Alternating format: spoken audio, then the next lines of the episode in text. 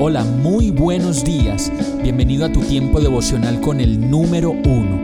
Qué alegría saludarte con la certeza de que Dios está obrando en tu vida su perfecta y buena voluntad, ya sea porque estás aprendiendo de un momento difícil o porque estás disfrutando de su amor a plenitud con paz y tranquilidad.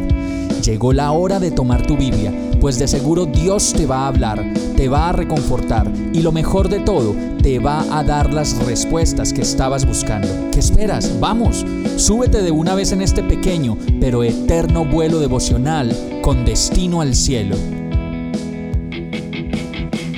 Y el mensaje de hoy se llama Sin combustible en vasijas de barro. Segunda de Corintios 4, 7 dice, pero tenemos este tesoro en vasijas de barro, para que se vea que tan sublime poder viene de Dios y no de nosotros cómo nos cuesta trabajo reconocer lo indefensos que somos y lo vulnerables que podemos llegar a ser cuando nos falta el agua, la luz, el combustible para vivir.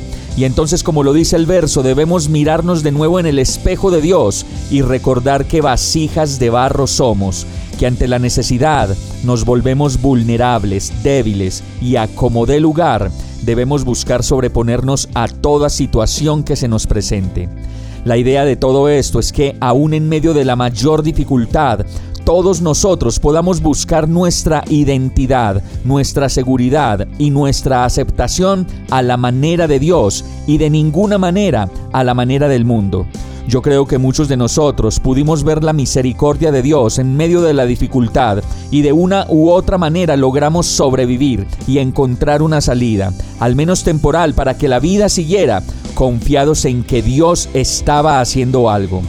Cuando más fuertes nos sentimos, Dios también se busca las maneras de recordarnos que tenemos este tesoro en vasijas de barro para que se vea que tan sublime poder viene de Dios y no de nosotros. Vamos a orar. Gracias Señor por tu fidelidad y por las maneras perfectas y amorosas en que nos acercas a ti. Una vez más, has sido fiel. Ven a mi vida, no me permitas fallarte, ni mucho menos hacer algo contrario a tu voluntad. Y todo esto te lo pido en el nombre de Jesús. Amén. Hemos llegado al final de este tiempo con el número uno. No te detengas, sigue meditando durante todo tu día en Dios, descansa en Él, suelta los remos y déjate llevar por el viento suave y apacible de su Santo Espíritu. Solo compártelo con quien lo necesite y ames. Hoy, de la mano de Dios, todo será un gran día. Para más información visita nuestra página www.iglesiabierta.com o llámanos al 313-334-0116.